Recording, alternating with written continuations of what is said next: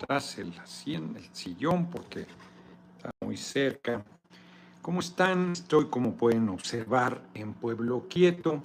Toda la mañana estuve atendiendo algunas cosas,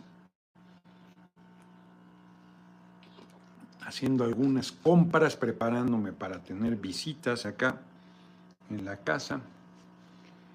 Eh, veremos si llegan y viendo cómo van las cosas, acabo de ver la muerte de Andrés García, que fue un actor muy famoso, creo que es un hombre de origen humilde, eh, acapulqueño, muy guapo, y fue súper famoso, súper famoso. A los 81 años murió, no sé cuál fue la causa, mi solidaridad con familiares y amigos. Está habiendo varios fallecimientos. Somos mortales, somos finitos. Eso es inevitable. Ojalá nos falte mucho a todos, pero por ahí iremos desfilando inevitablemente. Un abrazo, reitero, a familiares y amigos. Y eh, vamos al tema. Vamos, entramos de una vez directo a ver cómo anda. Vamos, minuto y medio, sí, está ya todo funcionando muy bien, veo muchos mensajes. Está la derecha rabiosa, ahorita voy a comentar, bueno, pues es obligado con lo de Iberdrola. Empecemos por lo de Trump. Donald Trump, expresidente de Estados Unidos, hoy acudió a juicio a Nueva York los propios medios de comunicación no están claros. Eh, la mayoría han hablado del pago de un soborno a una actriz porno, no me acuerdo cómo se llama. Ahora sí que de verdad no me acuerdo ni la conocía. Que se supone que en el marco de la campaña a la presidencia sobornó para que ese escándalo no saliera, aunque con todos los escándalos que había, ahora sí que uno más hubiese dado igual. Son muy, muy eh, nos cuesta trabajo a los mexicanos entender esa lógica estadounidense profundamente hipócrita. Son sus dirigentes políticos unos eh, violadores de derechos humanos contumaces, asesinos, invaden países, saquean naciones, masacran poblaciones Ahí están tan tranquilos todos los expresidentes que inclusive decidieron personalmente asesinar a líderes políticos. Ahora sí que, como se dice, palomearon, validaron el asesinato de dirigentes políticos de otras naciones que les estorbaban a sus intereses económicos. Y todo eso, bueno, van a su pueblo lo han sumido en la pesadilla. Venga, menos saludos desde luego nuestro próximo presidente. Allá el compañero presidente López Obrador, muchas gracias, Benjamino, como siempre. Le ha faltado plantear dentro de la hipocresía de Estados Unidos que ellos metieron a su pueblo en la pesadilla de la droga. Ellos fueron los que, para hacer tolerable, aceptable, que pudieran vivir las atrocidades que cometieron durante sus guerras, la de Vietnam particularmente, pero no solo ella, atrocidades, o sea, hay no solo bibliografías, inclusive cinematografía estadounidense muy fuerte sobre esas cosas. Terrible. Y jovencitos de entre 18 y 21 años pues, fueron enviados a cometer esas brutalidades.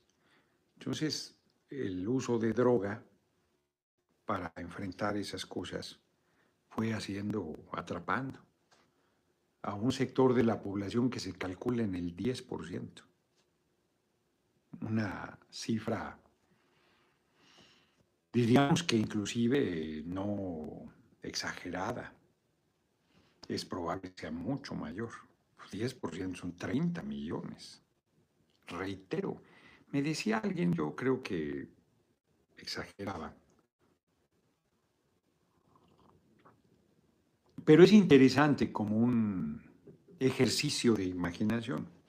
Decía que cuando las Torres Gemelas, yo no recuerdo que hubieran sellado la frontera de México y Estados Unidos. No lo recuerdo. Por varios días. y que la abrieron para que pasara la droga, porque estaban a punto de un estallido social. Me parece fantasioso. ¿Por qué lo planteo? Para un ejercicio de imaginación. Si se cerrara la frontera de Estados Unidos con México y no pasara ni un gramo de droga, sí tendría problemas Estados Unidos. Su gobierno sí que tendría problemas. Y no estoy diciendo que esté bien, yo he insistido, a diferencia del compañero presidente que ya está escandalizado, yo creo que mojigatamente hasta de la marihuana, pues yo no fumo nada. O sea, para que no me empiece a decir tonterías ahí, el marihuano es el cabeza hueca de Fox. Y, y, quien dice que no daña la marihuana, pues ahí Fox contradice esa versión. Pero pues cada quien se tiene que hacer cargo de su responsabilidad y de su vida y de sus quiebres también. O sea, a veces, a veces ni siquiera se es consciente de ello. Pero el poder político, económico y militar no se va a hacer con llamadas a buena conducta. Eso, eso hay que generar deporte, hay que generar actividad cultural, hay que abrir las escuelas, hay que mejorar las condiciones de vida de la gente. Yo creo que todo eso ayuda muchísimo, muchísimo. Pero los discursos moralinos no van a ningún lado y no le vamos a quitar el poder económico, militar y político al crimen organizado, pues sin discutir el tema de la legalización. Insisto, discutirlo, discutirlo. No estoy diciendo aprobarlo, sino validarlo, discutirlo. Y esa discusión con mujeres y hombres, seres humanos pensantes, especialistas en estos temas, nos pueden dar luz en el ejercicio colectivo de por dónde podríamos resolver el problema. Pero les digo, el, Estados Unidos, su sistema político es anacrónico, es voto directo, no hay financiamiento privado, los grandes capitales deciden a quién financian y por lo tanto a quién impulsan, no solo a la presidencia, esa por supuesto, sino al Congreso, con un este, poder enorme de influencia y de decisión. Si el pueblo no pinta ahí, nada. Es un sistema perverso, yo diría, democrático, sin duda que tiene que efectivamente resolver el pueblo de Estados Unidos. Eso tampoco hay discusión. Aunque sus decisiones nos afecten a la humanidad entera. Es una paradoja. Pero eso no quita el que te sorprendas de la enorme hipocresía. A ver, entiendo que a Lucky Luciano lo hayan metido a la cárcel por no pagar impuestos porque no pudieron demostrarle que era un eh, ampón, que era un criminal, o sea, de crimen, eh, como, como se conoce al crimen organizado, la mafia en Estados Unidos. Pero en el caso de sus políticos, hacen verdadera, bueno, Biden está, tiene señalamientos de pederastia, qué fuerte, qué fuerte. Y e, ese podría efectuar no, es un escándalo sexual, es una monstruosidad. No, sé si sea cierta esas cosas, hay versiones insistentes en ese sentido. Qué bueno que es hombre, pues si fuera mujer me acusarían de política, de, violencia política de género. Y, los, eh, atrapan alguna infidelidad, alguna cosa absurda de esta naturaleza, les haces pedazos política. Es verdaderamente absurdo, diría yo. Absurdo. Aquí en México esas cosas, francamente, no tienen ningún peso. Juan Luna, al único que hicieron pinole por hipócrita es el tarado de Pedro Herris. Acá en San José, California, ejecutiva del Departamento de Policía, exacto, está acusada de distribución de drogas sintéticas por correo. Sí, claro. Bueno, y yo creo la DEA, hombre, la DEA es eh, parte del crimen organizado, institucional. Cuando lo de García Luna sabía la CIA, sabía la DEA, sabía el gobierno de Estados Unidos, además del comandante Borolas. O sea, es evidente quien tenga ojos para ver, que vea. Pero son profundamente hipócritas. Finalmente, compañero presidente, y yo Fíjense qué paradoja. Trump es, Trump es indefendible. Es un racista, es un clasista, es un prepotente, arrogante, macho en el sentido más... Es peyorativo, pues cárgale peyorativamente al tema. Es un tipejo. Es como ser humano. Con compañero presidente se ha portado bien porque compañero presidente ha sido firme. Pero no tengo duda que la persecución política tiene pavor a que regrese. Y yo creo que va a regresar. Y si Trump regresa en 2024, con mayor razón nuestro país, nuestro movimiento debe elegir a una persona muy firme en la presidencia de la República, que tenga carácter, que sea un patriota y que se plante firme en la defensa de la soberanía de nuestro pueblo, porque su regreso va a ser canela fina. Y me da la impresión que, paradoja de paradojas, podría reelegirse por dos periodos porque puedes reelegirte. No, no lo sé, eso sí. Entonces podría ser que estuviera más allá del sexenio nuestro, de 2024-2030. Ya con el puro 2024-2028 tendríamos para divertirnos. ¿eh? No estaría fácil con todas las cosas que hay que hacer y con Trump en la presidencia de Estados Unidos. Pero hagas o no hagas, se nos van a venir encima. Eso también debe quedar claro, porque yo no voy a llegar, llevar al pueblo aguas turbulentas. Ahí está. Vean, el compañero presidente ha sido impecable. Expropió a Iberdrola, ¿no? Se pone de acuerdo con ellos y les compra, como les compró López Mateos a las empresas extranjeras en 1960. Y les paga lo que valen sus inversiones. No pierden nada, han saqueado al país y todavía se les paga se ha sido cuidadosísimo.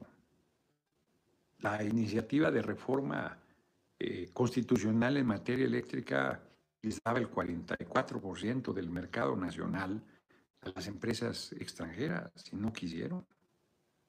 O sea, son muy voraces. Terminé ayer el libro de la biografía de Obregón. Las empresas petroleras, como decía mi abuela, lo querían dado y arrempujado. Querían el petróleo, ya lo tenían, y se les dijo, bueno, está bien, es de ustedes, ya se lo recaló Porfirio Díaz, quería hacerse que la concesión fuera 50 años, no a perpetuidad, que no, bueno, paguen impuestos tampoco, ni pagar impuestos. No, no, esos somos saqueadores. Como dijo el compañero presidente cuando la reforma constitucional en materia eléctrica, Arcadio Barrón, muchas gracias, magistrado legislador, tribuno supremo, político, patriota y demócrata, muchas gracias, como siempre, por tu generosa y cotidiana cooperación. Pues lo único que les pedimos es que nos dejen de robar, dijo cuando iba a ir con Biden y con Trudeau. Es lo único que pedimos. Pues eso es lo que estamos planteando.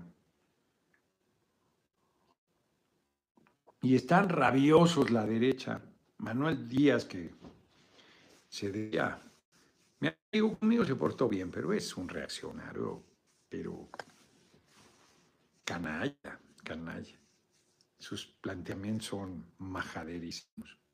Estaba rabioso porque se compararon las tantas verdura, pues no están fastidiando que las energías limpias y que las Iberdrolas son muy limpias, pues ya las compramos. Y ahora, qué pero le ponen, ahora qué problema tienen. Solo demuestran que son unos traidores a los intereses nacionales y que lo que quieren es pero además se molestan con las tarifas de energía eléctrica, nosotros tenemos que pagarla a las empresas extranjeras, pero de, inmediato, y en batalla para la cobranza es Comisión Federal de Electricidad, y vamos avanzando y se ponen rabiosos. Se compró la refinería de Deer Park, ya pagó en un año Fíjense cuánto robaban estos miserables que hay para comprar 13 eh, plantas de Deer Park. Renovar las refinerías, hacer el aeropuerto Felipe Ángeles, hacer el tren Maya, estar construyendo el tren del Istmo. ¿Lo dije bien? Porque luego lo digo mal. Este. ¿Qué más? Bueno, toda la política social, inversión de miles de millones, se le metieron 330 mil millones de subsidio a la gasolina el año pasado para evitar la inflación. Sin robar. ¿Se dan cuenta de lo que robaban? Y todavía hay quien los extraña. Todavía hay quien quiere que regresen. Bueno, lo que acaba de pasar en el INE, ayer ya no lo comentamos con tanto detalle, tan rabiosos porque Tadei eh, con la mano izquierda. Se le han ido con todo, de manera miserable. Yo ni la conozco. No sé cómo va a ser. Pero ya como Lorenzo va a Latinos o Latinos o como se llama con Broso y con, con Loret y con Roberto Madrazo a trabajar por si había alguna duda. ¿Qué tal? ¿Qué tal? Entonces, Cualquiera va a ser mejor que Lorenzo Córdoba y su monaguillo Ciro Murayama. Y están que echan lumbre, que van a impugnar, pues si firmaron el acuerdo, lo dice el artículo 41, supervisaron la insaculación, lo cantó el panista que preside la Cámara, Rodrigo Ávila. O sea, ¿qué más quieren? Ahora que no hay imperio que dure para siempre, Estados Unidos, exacto. México, el gigante dormido, vamos, está despertando, seremos potencia, vamos por buen camino. Todo nuestro apoyo, Rodrigo Ávila, muchas gracias. Muchas, muchas gracias. Fíjense, déjenme una pequeña digresión. ¿Cómo es la gente que piensa que uno es pendejo? Y cómo juega con la ambición, que en realidad esa es también la base de, las estafas y los atropellos. Ya ven que todo mundo tiene mi teléfono, mi número telefónico, lo doy en las asambleas y todo y. Y me habla hoy un tipo y me dice, oiga, licenciado, me mandaron un paquete de Afganistán y entonces este, no lo puedo liberar porque me dicen que tengo que pagar 25 mil pesos. 25 mil.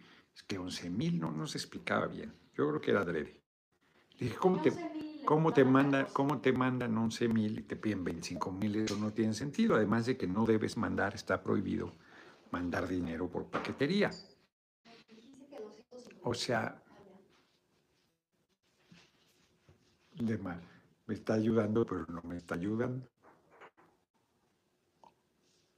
Entonces digo, ¿cómo que, te cobran 25 mil por 11 mil? Qué ridículo. No, no, son 250 mil pesos. Que tienen que pagar 25 mil de impuestos. No, pues no sé, le digo, yo no sé en materia sendaria.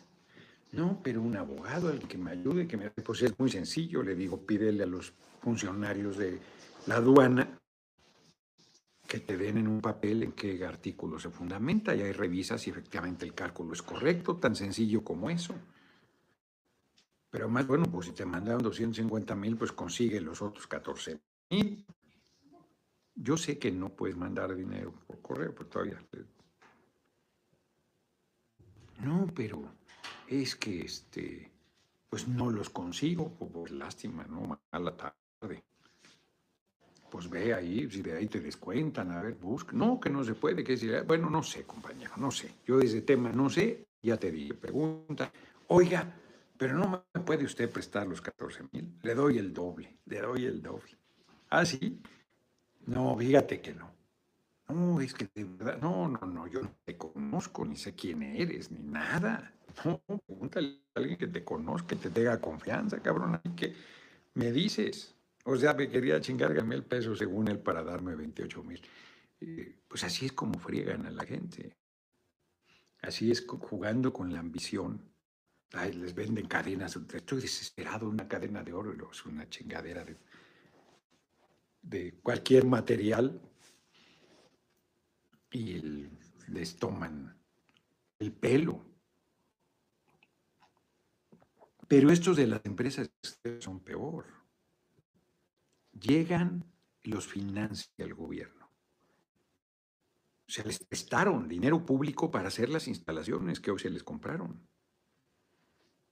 No invirtieron prácticamente nada, ni el 10% de la inversión hicieron. Ahí tenía, tenía el dato muy fresco, ya se me olvidó. Eso, Comisión Federal de Electricidad, un estudio muy fuerte sobre todas esas cosas cuando fue el debate de la reforma constitucional en materia eléctrica. No invirtieron, es falso que invirtieron.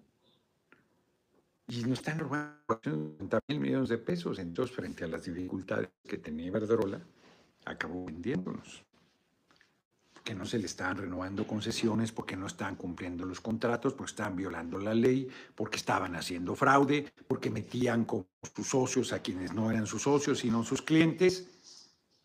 Y entonces vendieron, vendieron. Pero estos gobiernos del PRI y del PAN, miserables, patrias,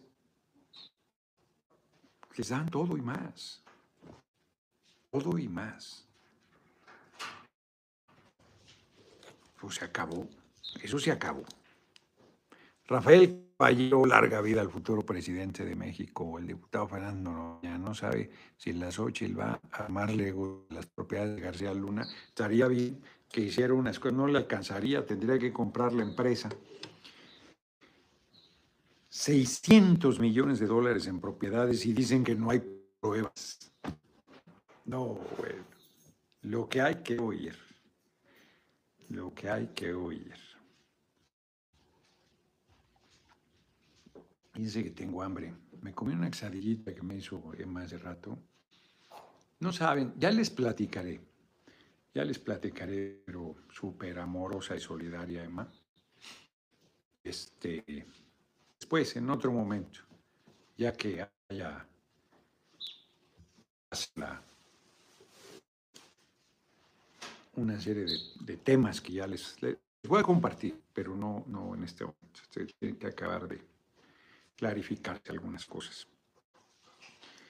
Y desayunamos muy bien. Fuimos al café que les recomendé del museo de, la casa de María Teresa, que Dios de conocerlo porque Carlos Slim exige cubrebocas para entrar.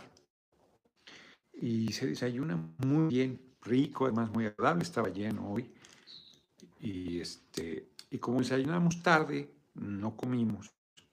Yo tengo hambre, a pesar de que me la quesadillita, ya, ya comeré terminando. Ya pasó del millón, un millón cincuenta mil El otro tema, no pinto, dicen, no pinto, pero acaban de sacar otra encuesta que me ubica en tercer lugar dentro de los aspirantes del movimiento ponen a Anja y a Colosio Junior eh, arriba de mí. Primero, no me acuerdo si Marcelo o Claudia. Vean que unas encuestas dicen que uno, otras encuestas dicen que la otra. Ahí van. Eh, sin claridad. Luego está Anaya, luego Colosito y luego yo en un pastel de 100%, donde si todos fuésemos candidatos, meten como 20, pues reparten los porcentajes. El de Marcelo y Claudia no es tan lejano de lo que yo tengo, andan como en el 15, 16, yo traigo el 9 en esa distribución. Pero claro, si tú miras solo a los del movimiento, pues te da otro resultado. Ahí Rubrum empezó a hacer trampa con el de haber llegado al precio y me dejó, me, me, medía con los cuatro aspirantes del movimiento y ahora me pone aparte del PT, pues eso es ridículo. Del PT, o sea, ni modo que alguien me gane del PT.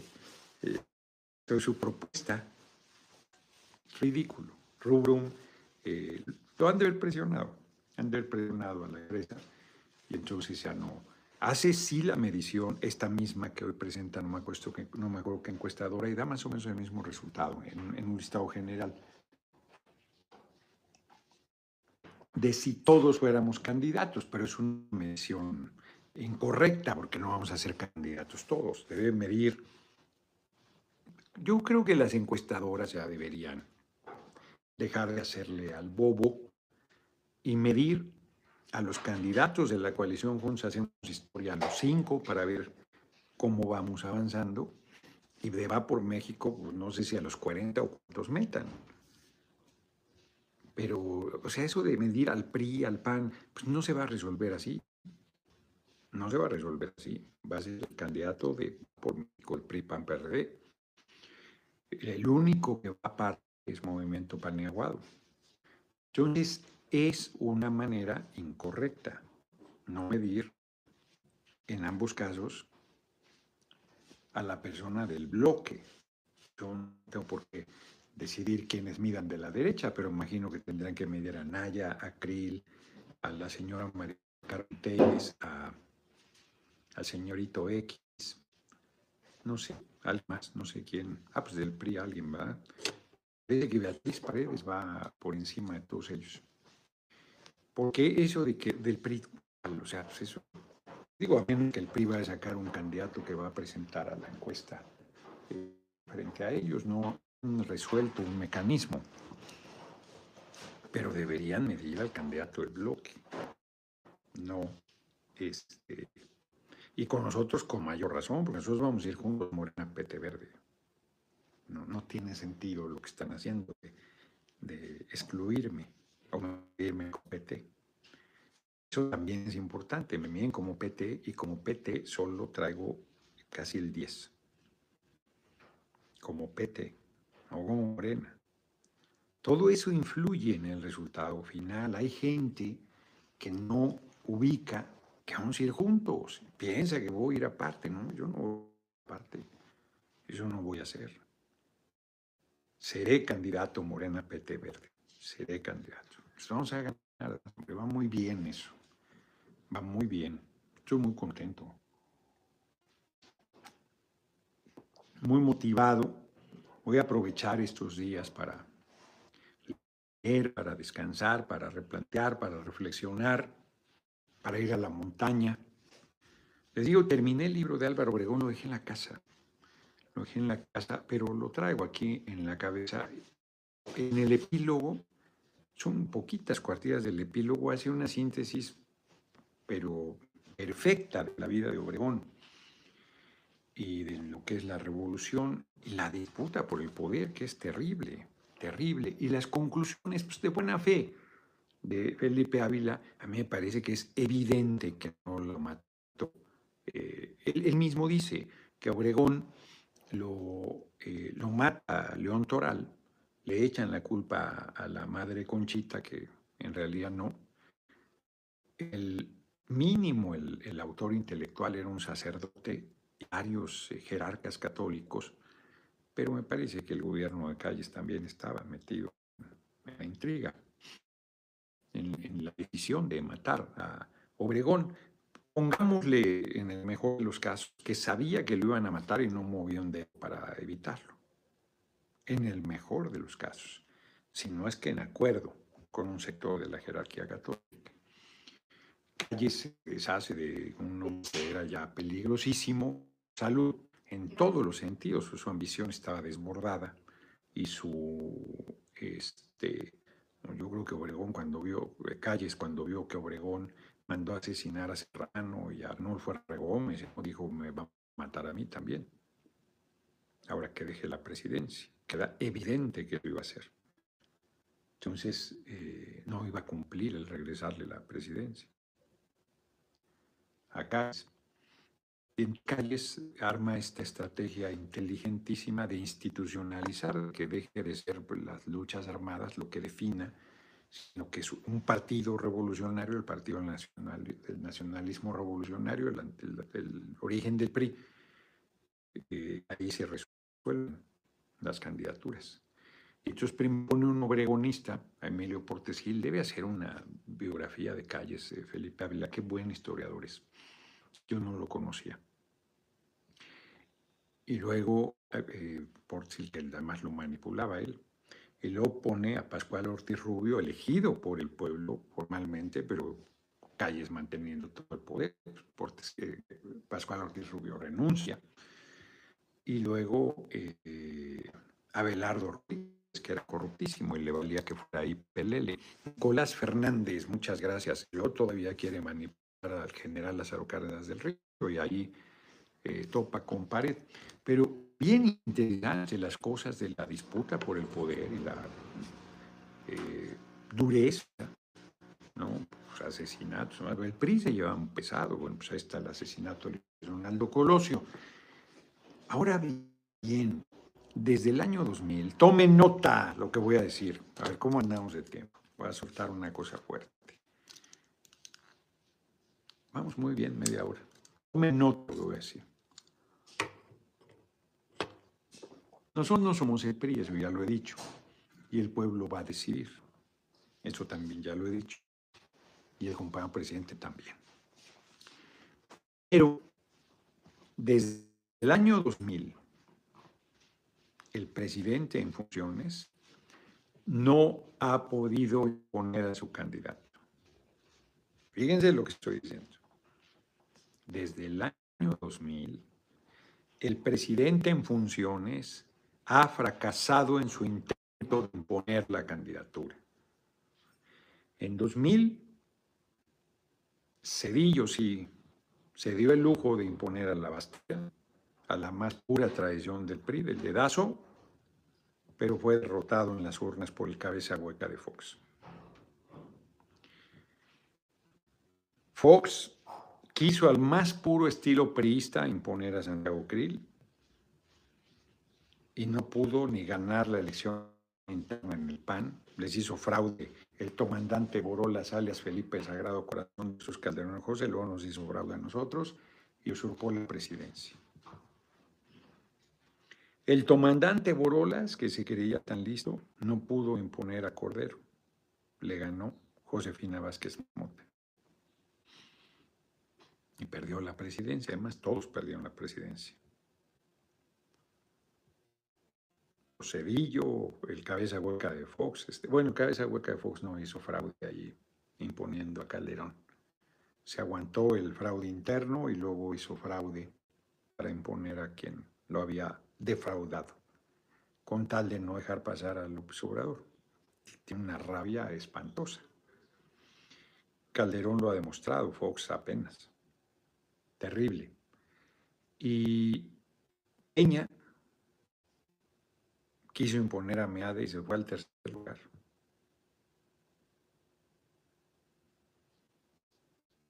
El pueblo debe decidir. Moraleja, el pueblo debe decidir.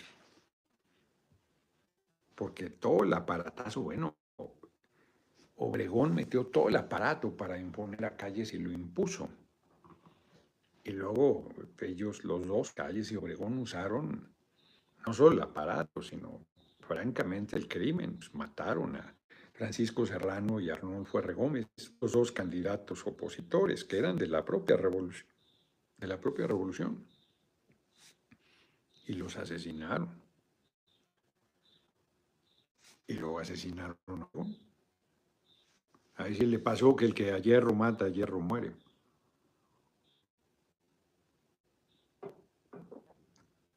Hoy esas cosas no, por supuesto que no serán en nuestro movimiento. Nosotros somos compañeros, compañeras, la, batalla va a ser dura. Va a ser dura. Y el aparato va a ser derrotado. Están cometiendo errores, torpezas y excesos sin fin. Majaderos. Yo estoy tomando nota. Apenas pueda acreditar cosas, voy a, voy a plantear el tema. No quiero especular, quiero que sea muy sólido, pero francamente es majadero el asunto, majadero. Haciendo prácticas que hemos combatido. Bueno, ahora, ya, bueno, ¿para qué digo? ¿Qué tanto y cómo podemos hacer para incidir en la elección? Pues otra vez, otra vez, como decían, otra vez a los eh, pues, ayuden en la consulta del 30 de abril, el sondeo callejero, la lona de Marcelo, la foto mía, Adán Augusto, Monreal, Claudia, y abajo las OX cuadriculadas para que la gente vote y se dé a conocer. Mínimo las 31 capitales de los estados y la capital del país, mínimo, y si se puede en todas las plazas, en todas las plazas públicas que se pueda. Difundir mis videos. Lleva millón cincuenta la entrevista financiero que está haciendo un fenómeno. Sí, financiero Bloomberg. Millón cincuenta. Y sigue en ascenso. La segunda entrevista más vista de René Avilés lleva, tenía 75 mil. Ahí les encargo. Difundir videos, difundir intervenciones. El pueblo ya eligió Basilio con muchas gracias, Noroña 2024-2030. Eh, armar una reunión en la plaza pública de su barrio, de su colonia, de su pueblo, de su municipio, de su comunidad. Se tiene que poner de acuerdo con Mónica para ver la fecha. Pues hay cualquier cantidad de cosas que pueden hacer. Bueno, poner mínimo su cartulina en su puerta, en su ventana. Noroña es pueblo o el pueblo decide, Noroña es el que sigue. Y todo lo que se le ocurra. Pero el sondeo callejero del 30 de abril va a ser muy importante. Muy importante. Ese va a dar una idea más allá de las encuestas de cómo andan las cosas. No es partidario, es votación abierta, libre,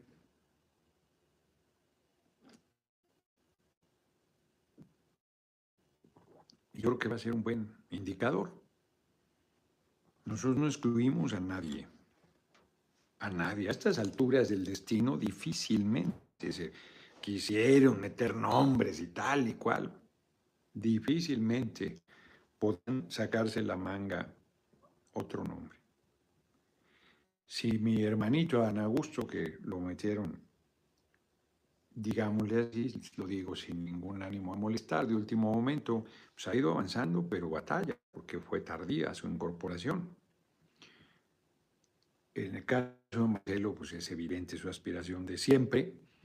En el caso de Claudia, su eh, responsabilidad como jefa de gobierno de manera natural la perfilaba.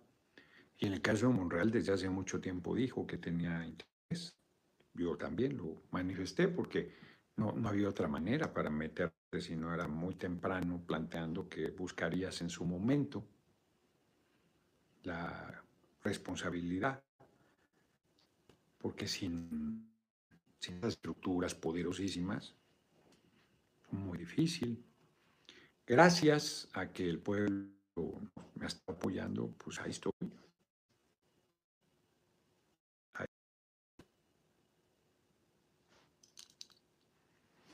Noroña, el 24 de Benjamín C. Juan Manuel Hernández, un abrazo enorme, caro amigo, le dice Jesús Chávez. El pueblo decide, no es el que sigue. ¿Cuánta gente junta a Claudia? Pues mucha, mucha. Está todo el apartazo ahí este, metido para armarle eventos muy buenos, muy eh, grandes. Lino Ramírez, se ve que algunos equipos de campaña de aspirantes son más fuertes que el propio aspirante. Jeje. Pues sí. Banda noroñista, gracias a los afectados, Juan Manuel Hernández, Pedro de Santos, a Fabiola Falcón, bueno, están recados entre ellos.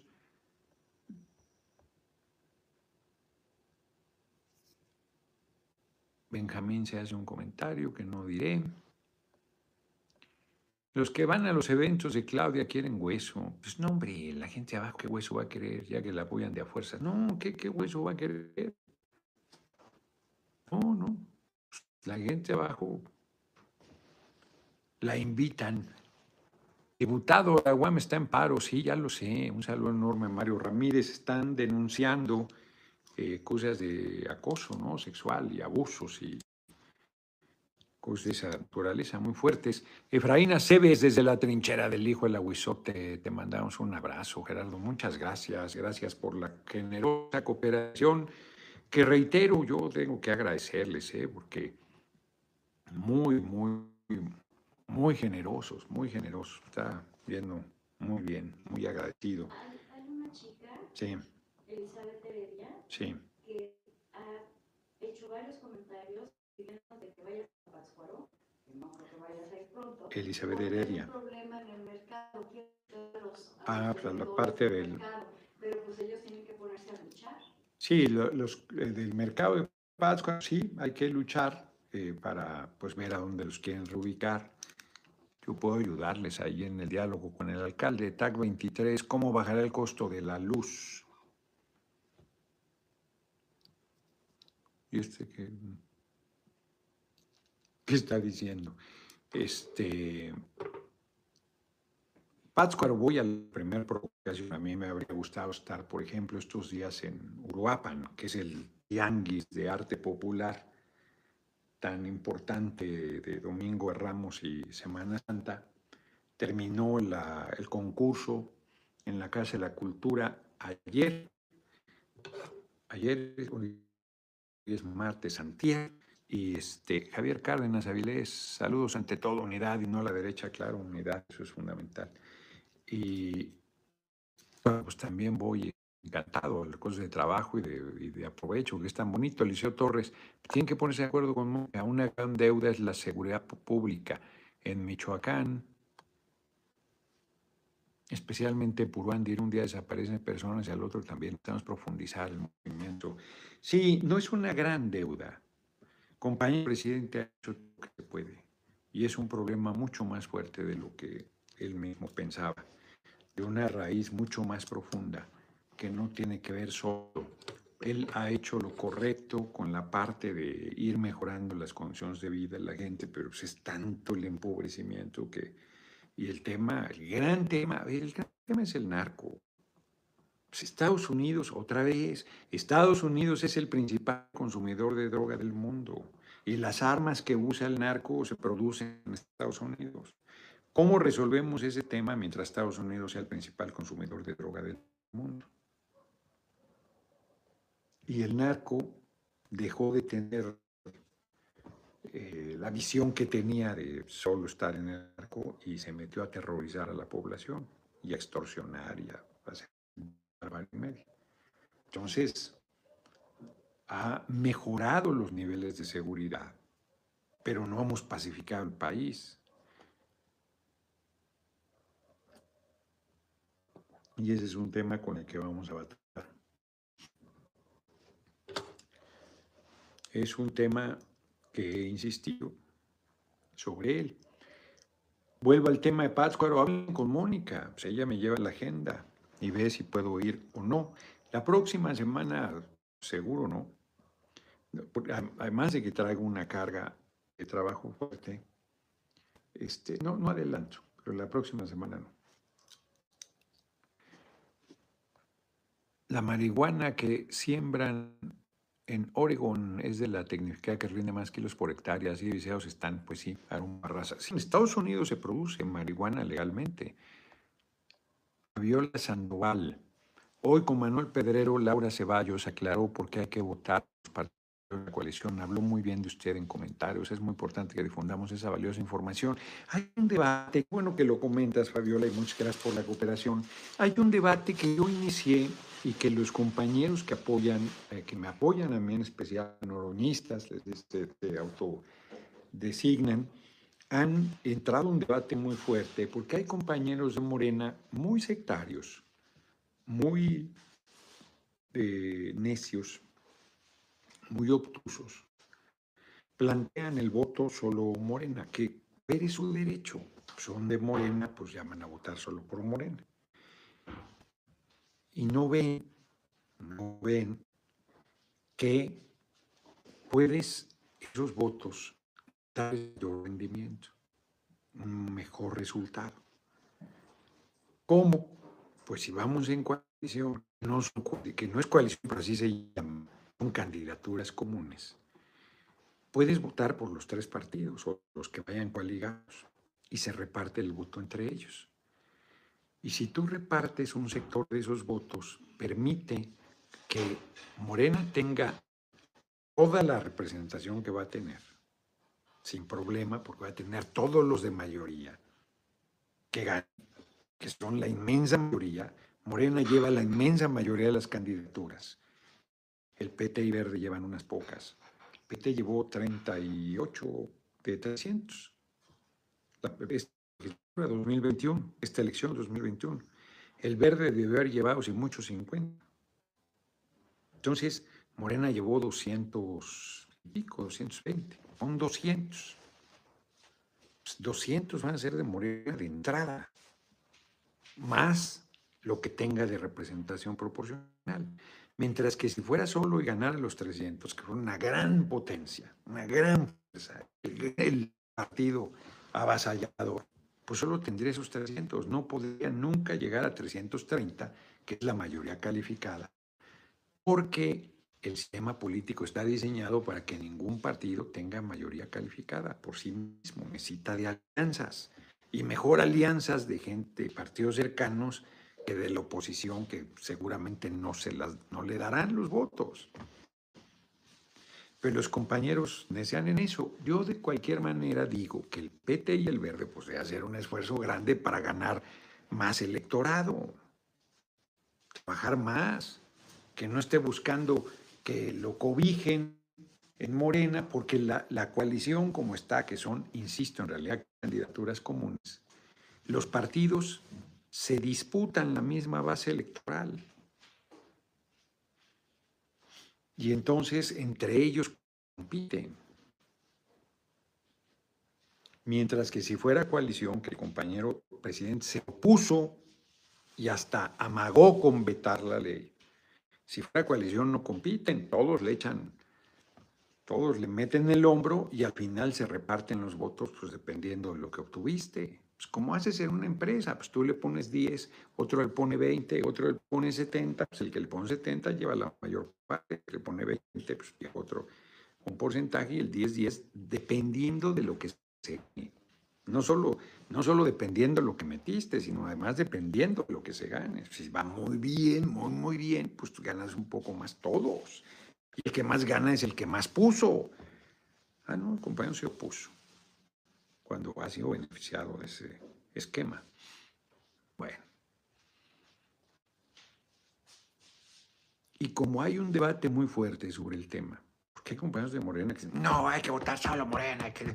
sectarios además, porque el tema no es que llamen a votar solo por Morena, están en su derecho, están en su derecho, pero lo hacen con, una, con un sectarismo, con una ausencia de compañerismo, con una mezquindad grandecita, grandecita. Y me parece que eso es lo más criticable de todo, ah, más allá de su, de su ceguera, más allá de su desconocimiento del sistema legal, más allá de su falta de solidez en el análisis con números, con números. Más allá de eso, lo más preocupante es el sectarismo, que siguen impulsando y que se da en todos los partidos, ¿eh? no solo en Morena, pero que en Morena hace particularmente daño. Cuida tu billete, fíjate, Gerardo, qué ironía. Si el PT fuera solo y consiguiera un 10% de los votos, podría dar los diputados necesarios al momento para tener mayoría calificada. Fíjate que, este, qué paradoja, qué paradoja. Pero en riesgo el triunfo de la presidencia. Pero tienes razón. Si el PT fuera solo, podría sacar hasta más que eso. Hasta el 20. 15, 16, daría un montón de diputados al movimiento si tuvieras la certidumbre de que ganas de todos modos, aun yendo separados. Es un riesgo enorme. La unidad, la unidad del pueblo, la unidad del movimiento, la unidad de los partidos del movimiento. Están compañeros eh, coqueteando mucho y encantados con la idea de que el PT fuera solo el PT tendría lo que no ha tenido nunca en su vida, en su historia. Conmigo como candidato. Pero yo no quiero ser candidato, yo quiero ser presidente. Y por lo tanto quiero ser candidato del movimiento. Y hay que ganarles la candidatura, hombre. Hay que ganarles la candidatura. Es eh, muy mezquino quienes... Es que no es de Morena. O sea, acaban de llegar ayer a Morena, ya se sienten morenistas. Décadas, toda la vida de lucha, toda la vida. Es que no tiene experiencia. Obregón estaba, ahora que terminé el libro, la biografía, Luz y Sombra, el caudillo de Felipe Ávila, siglo XXI, la edición, no tiene ninguna experiencia, ni militar, y fue el general invicto y el más brillante de la revolución. Ninguna experiencia se hizo en la lucha, ninguna experiencia política. Sí había sido regidor y alcalde de Guatabampo, pero fue alcalde de Guatabampo porque su hermano mayor fue alcalde y le abrió el camino al hermanito, porque era el más chico de todos, Obregón, de 13 hermanos. Si no, ni alcalde hubiese sido. Era listísimo, inteligentísimo, carismático e inescrupuloso y ambicioso como el sol. No tiene ninguna experiencia, nada, ni administrativo, ni política, ni militar, ni nada. En 10 años en la vorágine de la revolución se hace el caudillo, el líder indiscutible después del asesinato de Carranza y del asesinato de Villa y de Zapata. A Villa lo derrotó, a Zapata nunca.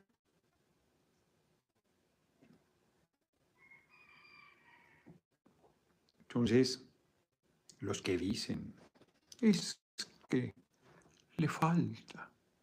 Amor eterno, joyería, ¿cómo están? Noroñicemos todas las redes sociales de AMLO. Estamos leyendo el libro La Casa totalmente recomendado, una obra de arte, un abrazo fuerte. Bueno, no es una obra de arte, pero está bien escrito. Es lo único que he escrito. Debería escribir algo más. Pues soy un vago, me gusta más leer. Y eso es bueno, está bien escrito. Ciro Gómez Leiva, ya ven cómo es. Compartimos el gusto por la lectura y dijo, me había gustado muchísimo la primera parte, que cuento cómo liberé a 11 presos políticos acusados injustamente de violencia que no habían cometido. En, una, en menos de una semana logré su liberación. Es una historia impresionante, verdadera en todos los sentidos. Lidia. Hernández, muchas gracias por tu cooperación.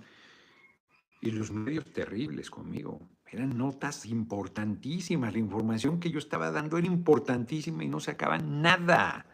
Nada. ni la jornada menos. Ni, ni, nadie. Nada. Terribles. Lo que cuento ahí en la Casa Blanca está cabrón. Cabrón. Qué fuerte. Está bien escrito. Y luego un análisis de todas las del aeropuerto de poco, de todas las reformas neoliberales. También eso no le gustaba, sí. Porque invité a Ciro Gómez Leiva y a Federico Arriola a la presentación y a, Fernanda, a mi hermanita María Fernanda Campa Uranga. Cabrón de Federico nomás quería hablar él, que no quería que yo hablara. Yo, el autor del libro. Imagínense. Imagínate. ¿Cómo vamos? Ah, pues ya se nos acabó el tiempo. Le dicen a Benjamín que deje de repetir sus mensajes.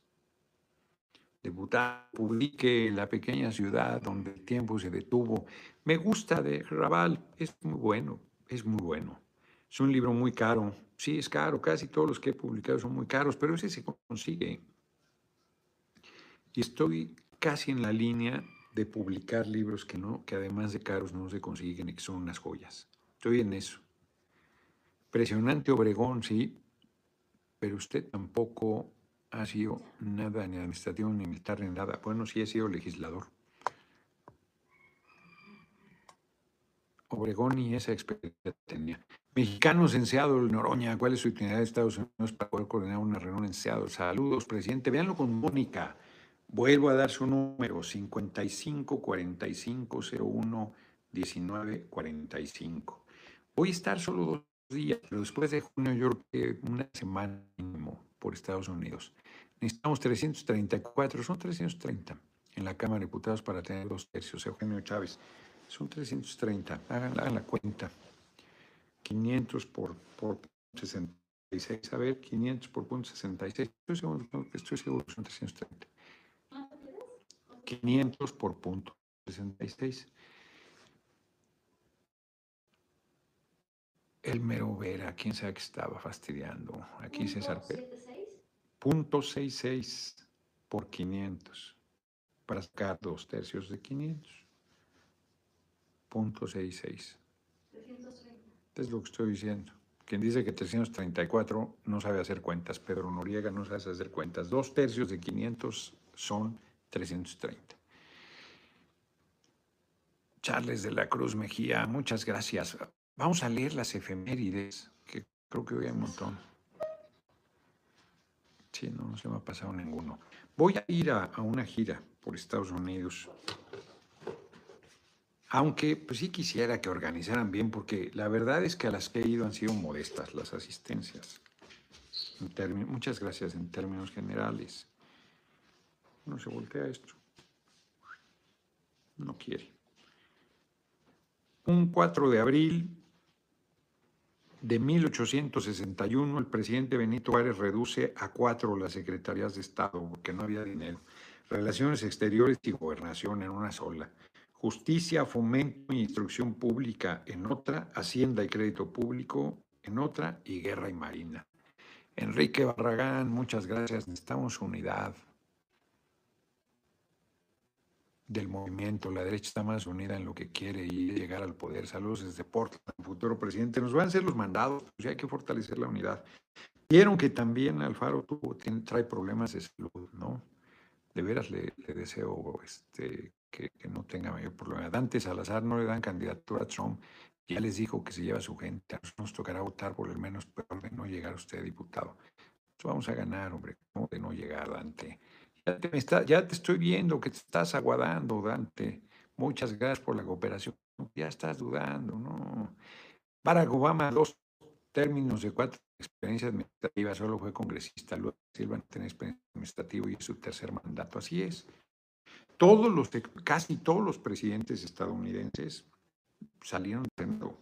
No tienen ninguna experiencia administrativa. 1920, ah, antes, 1915, el general Ál- Álvaro Obregón, al frente del ejército de operaciones, ocupa Celaya para enfrentar las tropas de Francisco Villa, un día como hoy. Rodrigo Tapia, es impresionante el apoyo que tiene en las redes y en la calle, no solo en las redes. Perdón, El, el autor del libro de Álvaro Obregón. Felipe Ávila, ya lo dije. Hasta la editorial siglo XXI. 1929 muere Carl Benz, ingeniero inventor alemán que creó el motor de automóvil eh, eh, con, con motor de gasolina. De ahí el Mercedes-Benz. 1949 se firma el Tratado del Atlántico Norte que da origen a la OTAN. 1952 nace Gary Moore, un gran guitarrista de blues, músico eh, de Irlanda del Norte, un gran, gran guitarrista. Yo no sabía, ya, ahorita que leo yo ya sabía, antes no sabía que él era de Irlanda del Norte. Es buenísimo. Él se hizo famosa su canción de Still Got Blues, pero tiene un montón de... A mí me gusta mucho Loner. Es buenísimo Gary Moore. Es ocho años más grande que yo, tiene 71, cumple hoy. ¿Cuándo va a estar registrando los datos para irlos modificando? ¿Quién sabe qué habla? Security Otius. 1968 en Memphis es asesinado. Uy, hay que este efeméride al, al debate de la Cámara la próxima semana. Este, un día como hoy es asesinado Martin Luther King. Fíjense, no al racismo, no al clasismo. En su hotel en Memphis salió a dar un mensaje y ahí lo mataron. Hoy vi la luz, dijo. Es un hombre extraordinario. Yo mientras más leo de él, 38 años tenía por ahí. ¿eh? Era jovencísimo. Terrible, ¿no? Solo por luchar por la igualdad entre negros y blancos. Doctor en teología, premio Nobel de literatura. Gran, muy grande Martin Luther King. Sabía que iba a pagar con su vida la lucha en la que estaba. En 2003 muere Adalberto Martínez, un actor y bailarín conocido como El Resortes, un chingón. Un chingón Resortes también, sí, sí, yo murió Andrés García, un grande, gran bailarín, simpaticísimo Resortes. Acaba de cumplirse un año del asesinato de Alberto Mireles Rodríguez, comisariado general de transfiguración en Nicolás Romero. Lo ejecutó la mafia de los talamontes y el crimen está impune y la tala ahí en toda esa zona que es importantísima de Chapa de Mota, eh, lo que queda de, Busca, Nicolás Romero, Isidro Favela, están haciendo barbaridades. El Peña ahí metió carreteras y tonterías y, y cosas de destrucción terrible de manantiales, de ojos de agua, una deforestación monstruosa. Es una zona bellísima que le han pegado muy duro, muy duro. La Presa Iturbide y el Centro Ceremonial Otomí, toda esa zona. Han hecho una taladera, tal, talavera, talavera, taladera brutal. Pues Hildeberto Mireles Rodríguez era comisario original ejidal y fue asesinado hace un año. Voy a buscar al, al fiscal del Estado de México que se porta bien para ver cómo va ese tema. Nos vemos, nos vemos mañana. Nos vemos mañana, 6 de la tarde, desde aquí, desde Pueblo Quieto. Un minuto treinta nos pasamos. Ya me voy antes de que me abrazo fuerte hasta Madrid, dice Juan Manuel Hernández, quién sabe quién le mandó un abrazo. El video de Francisco, del financiero Bloomberg, cuando usted ya tiene más de un millón, sí, ya lo dije, millón cincuenta. Sí, soy muy, este, Gary Moore falleció en 2011. hombre, a ver, chécame eso. No es cierto. A ver si, no, aquí lo checo. A ver, rápidamente.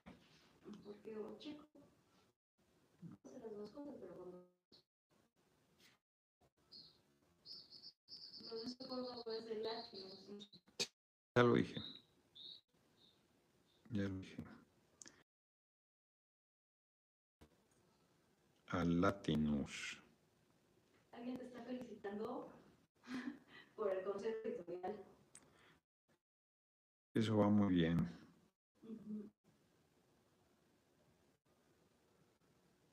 Tienes razón. Ni siquiera sabía que ya había muerto. Estaba seguro que estaba vivo. Yo dije, no, verlo en vivo, pues ya verlo en vivo. Muchas gracias por quien me dijo eso, no lo sabía. Uy, me cayó de peso como si hubiera sido apenas. Pues vivió bien, ni siquiera llegó a los 60 años. Era un chingón, Gary Moore. Buenísimo, sí, fue, tocó. No, es la más conocida de él, pero sí, eh, eh, Paseos Parisienses de, de esa, esa en vivo es una chingonería. 1987. ¿Qué tal? Bueno, pues es un ignorante en cualquier cantidad de cosas. No sabía que había muerto España en 2011. Vamos a leer el superchat de Dolores Tapia y nos vamos a comer cenar. ¿Será este? Dolores Tapia, saludos desde Illinois al futuro presidente de México. Tiene razón, los migrantes ilegales que ven acá debemos organizarnos para hacer una reforma. Pues sí, me duele el corazón de ver sufrimiento terrible, hombre, terrible, ha sido terrible. Inhumano, brutal, infame el trato a los migrantes en Estados Unidos. Hace décadas, desde los 70, no se hace una amnistía por pura hipocresía. Aquí daban un dato ayer de los miles de millones de dólares que se embolsan de, impuestos de los migrantes que deberían devolver y que es una de las razones de por qué no hacen la, amnistía, además de la hipocresía y del racismo y el clasismo. Pues muchas gracias, llegamos casi a 200 dólares, 191 dólares con 43 centavos. La señora Emma debe escribir su biografía, la va a escribir cuando ya me haya muerto yo, porque va a decir una bola de chingadera seguramente. ya está riendo. Este, dice, no, bueno, no. No, yo debo escribirla, hombre, yo debo escribirla. Que hay muchas cosas que Emma no sabe. Mis secretos. Buenas noches, compañero noroñistas. Un abrazo enorme desde Madrid, dice Jesús Chávez. Nos vemos, nos vemos mañana a 6 de la tarde. Ya está diciendo que, que eso creo yo. Bueno, pues que le escriba, pues. Le dije, le dije, aquí la voy a balconear ahorita antes de cerrar. Ya nos pasamos cinco minutos. Le dije, escribe la biografía de, Fernanda, porque Fernanda no quiso, no le dio la gana. Y le decía yo, platica con ella, grábala y escribe. Hubiera sido una chingonería. Hubiera sido un tiempo pendejo, ya no lo hicimos, ni modo. Fernanda tenía cualquier cantidad de historias importantes que contar. Su vida fue riquísima, plena, importantísima. En fin, voy a, vamos a publicar, de veras tengo que hablar con Santiago, vamos a publicar un libro sobre ella. Son más bien pequeños comentarios de gente que la quisimos. Nos vemos, nos vemos mañana. Apenas que